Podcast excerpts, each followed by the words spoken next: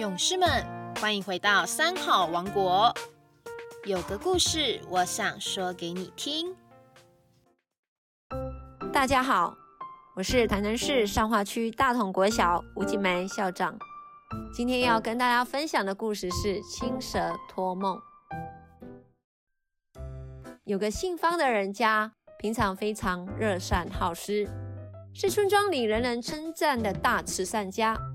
尤其是方家的老太太，更是广为行善，不但照顾贫困老病，而且时时叮咛厨房里工作的男女老幼，不可以把热的水、热的汤倒弃在水沟里，以免伤害无辜的生灵。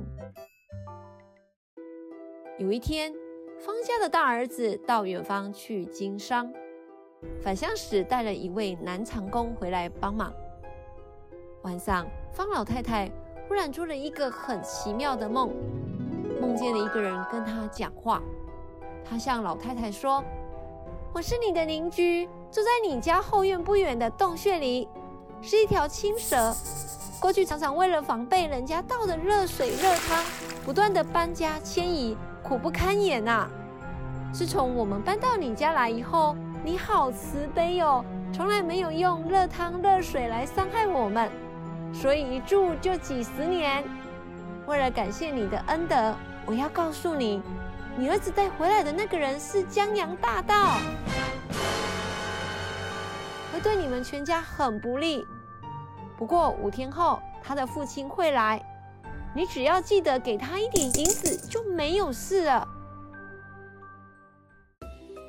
方老太太突然从梦中惊醒，心想。原来是一场梦。他半信半疑地观察新的长工，为人温和谦虚，也看不出什么破绽。正当方老太太准备放下心里的疑虑时，没想到五天后，那位长工的父亲真的来了。这时，老太太只得相信梦中人的话，编织一个理由，再给长工父子俩些许的银子。快快的把他们打发走了。